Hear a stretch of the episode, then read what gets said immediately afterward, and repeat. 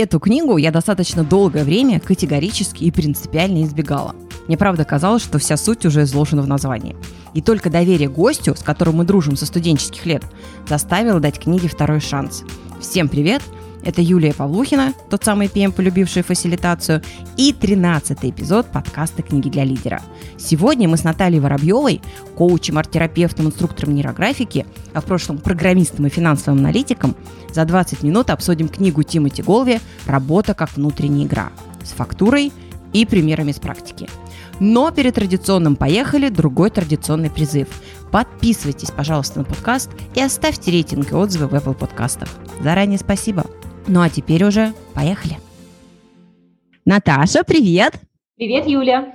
Какую книгу мы с тобой сегодня будем обсуждать? Сегодня мы будем обсуждать книгу Тимоти Голви «Работа как внутренняя игра». Скажи, пожалуйста, а вот чем же эта книга может быть полезна лидерам и все-таки кто такой для тебя лидер? Начну со второго. Э, лидер для меня – это человек, который имеет проактивную позицию, который отвечает за свои решения и способен вдохновлять и мотивировать других людей на изменения. И отсюда вытекает та польза, которую несет эта книга.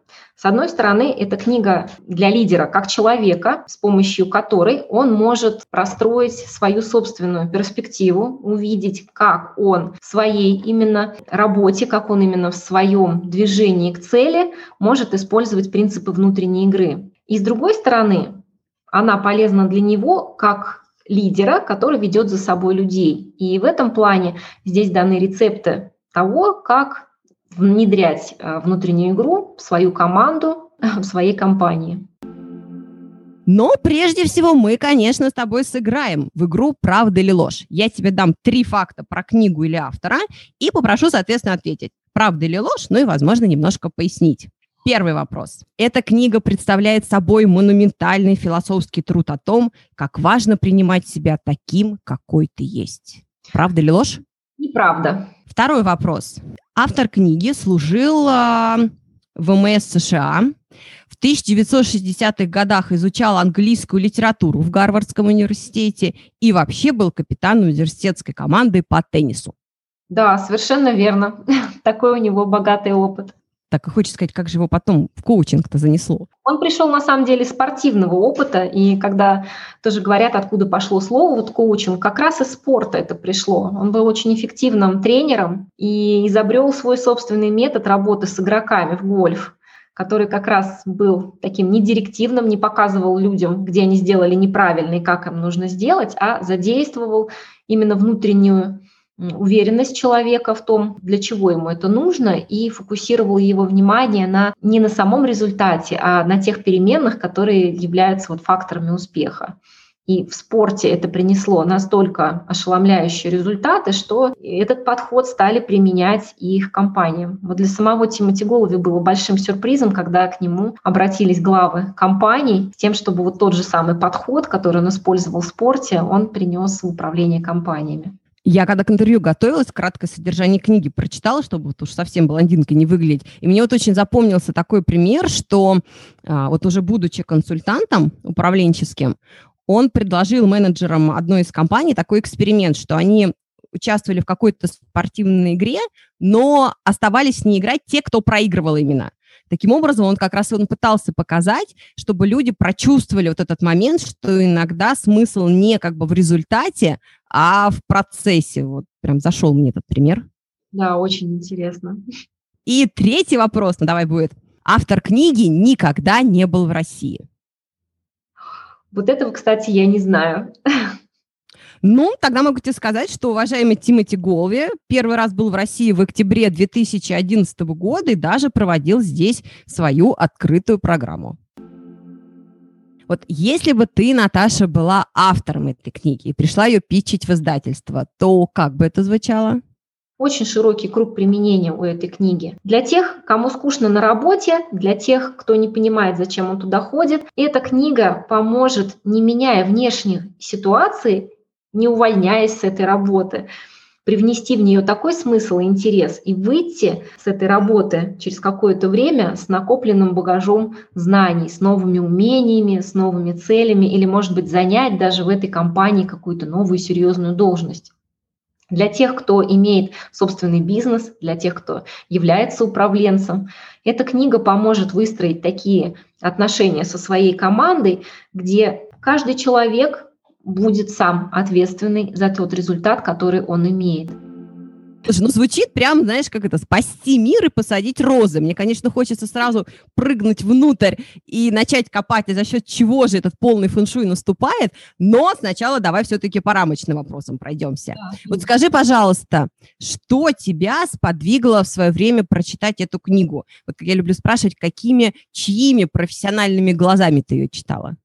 Я начала ее читать, когда училась коучингу, сама обучалась, то есть я несколько лет а, в коучинге уже а, работала в эстетическом коучинге и пошла повышать свою квалификацию. И вот а, одна из книг, которая была рекомендована на этой программе, это был Тимоти Голви. И она мне была интересна тоже вот с двух позиций. Во-первых, с позиции коуча, во-вторых, я использовала ее как мать, потому что я смотрела на те моменты, которые помогут мне со своими детьми, как со своей такой мини-командой, да, выстроить новые взаимодействия и помочь им достигать их целей. Мама, коуч, психолог, это, наверное, страшно, да, я так понимаю? Нет, это хорошо. Ну как это, надо, конечно, выслушать обе стороны, но давай тебе поверим. Хочешь провокационный вопрос? Давай. Как ты думаешь, если бы эта книга тебе вот э, попалась до того, как ты вот уволилась, то ты бы, как бы, может быть, еще дольше продержалась бы или нет? Я думаю, что я могла бы с другими результатами. Возможно, я бы перешла в какой-то другой отдел даже. Я бы четче понимала свои интересы и периодически задавала бы себе вот этот вопрос, а, что мне действительно нравится, куда я сейчас двигаюсь. То есть мотивация немножко другая была, и, возможно, было бы больше смелости для того, чтобы пробовать развитие не по вертикали, а по горизонтали в компании. И, возможно, я вышла бы как раз к тем вещам, которые тоже мне очень нравятся и которыми я бы хотела заниматься. Спасибо, спасибо за открытость. Наташа, как ты думаешь, а кому вот книгу не стоит читать? Не потому, что книга плохая, но просто вот как это, не тот момент еще. Ну, знаешь, таких несколько волшебных людей я знаю, которые и так горят своим делом, которые вот очень увлечены. И, например, они сами работают сами на себя. У них там нет команды или небольшая команда единомышленников, где и так все чудесно. То есть вот они прям, ну, как правило, это какой-то вновь созданный бизнес, который работает там а, первые там, 1-3 года, у всех горят глаза, все на одной волне, и они получают хороший результат. Возможно, вот в таком случае они не найдут себе применения. То есть в любом случае здесь эту книгу стоит читать тем, кто хочет что-то поменять. Скажи, пожалуйста, она вот вообще читается как? То есть легко, там ты ее сел, проглотил, или ее нужно, как я вот все время говорю, в тишине, в одиночестве, там, с кучей бумажечек читать? Как вот читается? Ну, что-то среднее, наверное. То есть там не приходится продираться сквозь э, какие-то научные термины и раздумывать над каждым абзацем, но в то же время в один присест ее не проглотишь. Плюс в ней есть э, некоторые э, главы, которые предполагают именно работу с собой. То есть, например, формирование нового определения работы. Угу. Но это ведь его предпоследняя книга. Последняя, насколько я помню, это как стресс как внутренняя игра, да? Да. Вот скажи, пожалуйста, а не имеет ли смысл читать сразу последнюю книгу? Может быть, там как бы наполовину-то и повторяется все, что вот в предыдущей было? Они немножко про разное. Мне у него вообще очень нравится. Про стресс тоже здесь немного сказано вот в этой книге, что мне, кстати, это очень импонирует э, в авторе, в Тимоти Голове, потому что много раз я в своей работе сталкивалась с мнением, о том, что стресс полезен человеку. И у нас даже ходила такая поговорка на работе, что если человек хорошо спит ночью, то значит он плохой работник. Вот Тимоти Голви говорит, ничего подобного. Стресс – это давление среды. И человек, который окружа... ощущает давление, угу у него сужается зрение, у него становится такое тоннельное зрение, которое направлено на то, как бы из этого стресса выбраться, как бы его избежать этого стресса. И в состоянии стресса мы меньше способны на творческие идеи, на инновационные решения. То есть, конечно, силы организма, они как-то мобилизуются, мы с бьющимся сердцем там выдаем на гора результаты, но из спокойного состояния с удовольствием мы могли бы сделать гораздо больше, лучше и с меньшим надрывом и усилиями. Наташа, дай мне, пожалуйста, вот одну цитату из книги, которая тебя, может быть, ну, зацепила наибольшим образом.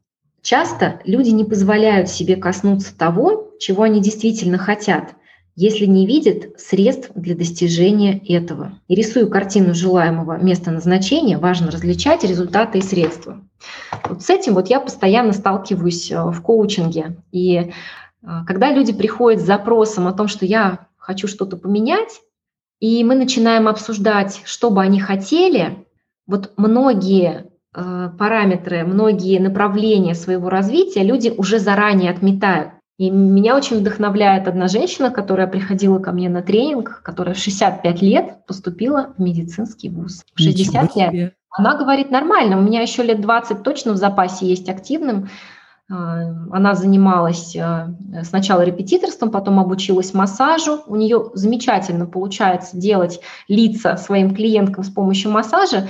И она говорит, я бы хотела более профессионально этим заниматься, но в хорошие клиники берут именно с образованием медицинским. Поэтому все нормально. В 65 я сейчас иду, начинаю этим заниматься, и, по крайней мере, лет 20 я в этом проработаю. Круто, круто.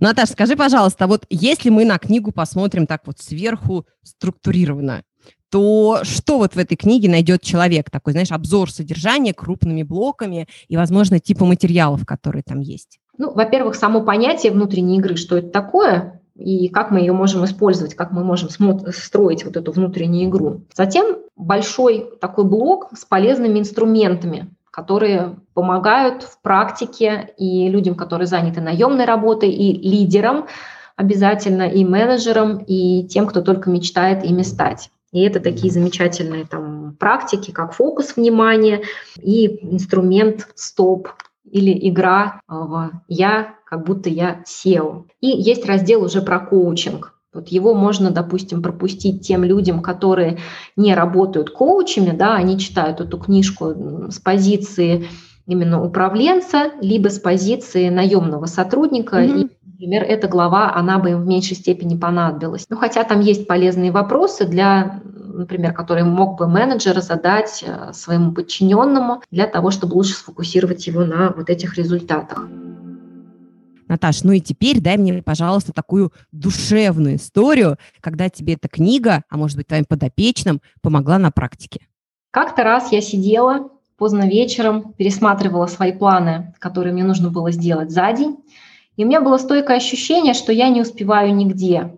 И тогда я вспомнила вот про то правило стоп, про которое, которое предлагал использовать в работе Тимоти Голви. И тут нужно было сделать шаг назад, то есть выйти из своего рабочего процесса и спросить меня, а что сейчас вообще происходит? А что ты сейчас делаешь, что для тебя важно? Я пошла погулять на берег реки, то есть нужно прям физически желательно отстраниться от этой работы, и стала думать вообще, что же я, почему мне так тяжело и что я сейчас делаю. И оказывается, вот мой первый ответ такой интуитивный, который пришел, я стараюсь успеть все, я стараюсь быть во всех этих проектах хорошим человеком, который вот не подводит, который везде справляется. И что было интересно, выделилось вот из этой кипы там 10 проектов, которые я вела, 4 проекта всего лишь, которые, правда, вели меня к моей цели. Вот mm-hmm. когда я взялась и расписала, определила свои главные проекты, которые ведут меня к развитию, и стала начинать день вот именно с этих проектов я стала успевать гораздо больше. Наташ, спасибо за историю, но вот не могу не удержаться и не включить свой любимый режим Баба-Яги. Вот мне кажется, вот все, что ты рассказала, это, ну, прекрасно работает, когда ты работаешь сам на себя. А если ты работаешь, например, в крупной международной компании, то периодически на тебя наваливается столько и ты не можешь сказать, вот э, так, вот это я не буду делать, вот это я тоже не буду делать, а вот это меня подождет. Вот, э, собственно, применимы ли все эти техники вот к людям, которые, ну давай так скажем, не настолько вольны распоряжаться своим рабочим временем? Я думаю, да. И здесь в книге как раз он приводит такие примеры про людей, которые связаны именно обязательствами на работе. А, например, когда вот с одной, с одной клиенткой мы это сейчас тоже обсуждали, проговаривали, то есть а, в начале, когда она пришла, она говорит, ну действительно сыпется как из рога изобилия, только ты делаешь одно, оказывается, что вот это вот надо было сделать еще вчера, и прямо вот никто не просит тебя ночевать на работе, но к утру это должно, должно быть готово. И когда начали отстраненно вот смотреть, да, что действительно для тебя важно, вот в какой зоне ты бы хотела развиваться, и оказалось, что вот эти вот проекты, вот эта часть работы, она не из ее сферы, она ее никак не продвигает, не развивает, это явилось основанием уже для такого более уверенного а, разговора с начальником, и при этом она не говорила о том, что просто вот ей не хочется, да, или я не буду это делать, это не, не входит в мои обязанности, потому что это сразу вызывает агрессию какую-то обратную. Она говорила о тех ценностях, которые она видит в своей работе. То есть она сказала, что вот, вот эта часть, она вот прям про меня. Вот тут я такой результат вам показываю, и здесь вот я столько вам а, могу принести еще дополнительной прибыли, выгоды, потому что вот это у меня классно получается. Но я, к сожалению, не могу на этом целиком сосредоточиться, потому что есть еще вот какая-то часть. И вот беседа вот с этих сторон, она помогла и ей, во-первых, увидеть, что там проб, пытаться втиснуться вот во все, во все работы и везде одинаково хорошо стараться преуспеть, угу. это приводило ну, к такому большому нервному истощению и перегрузке на работе. И с другой стороны, это помогло вот ее начальнику увидеть, что действительно ну, не нужно таким тонким инструментом гвозди забивать, да, и можно найти ей какое-то лучшее применение. Воодушевляет, воодушевляет. Ну и в заключение попрошу тебя дать, наверное, один коротенький лайфхак про чтение книг. Вот как ты читаешь? Я читаю, Юль, по-разному. Зависит от того, какая это книжка. Если это книга художественная, то я читаю просто запоем, с удовольствием, с пледом, тарелкой яблок. Если это книга вот из таких серий, которые направлены на какое-то развитие, для меня наилучший способ запомнить и применить те знания, которые в этой книге были, это рассказать кому-то другому. И даже если книга мне не понравилась, да, я не нашла там ничего полезного, я все равно потрачу там, 5 минут на то, чтобы написать, почему именно она мне не зашла и кому, возможно, она э, больше понравится и пригодится, ну, для того, чтобы тоже подвести какой-то итог и как-то резюмировать э, вот это свое потраченное время.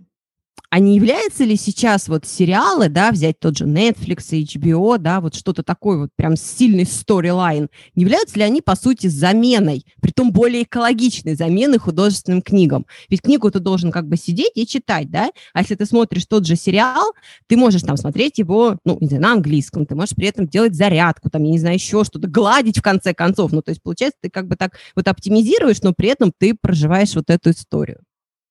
Слушай, интересный вопрос. Я тоже считаю, что некоторые сериалы, они даже полезны, да, потому что как раз мы тоже научаемся через эти истории чему-то и какие-то эмоции получаем. Я совершенно согласна с тобой, что вот, э, например, для меня сериал – это возможность скрасить какую-то долгую готовку или уборку. Без этого было бы скучно. А, но с другой стороны, у книг есть такое преимущество, что они задействуют наше воображение. В сериале нам уже предложили, как выглядит та или иная героиня, как выглядит обстановка их дома, из какой интонации они говорят.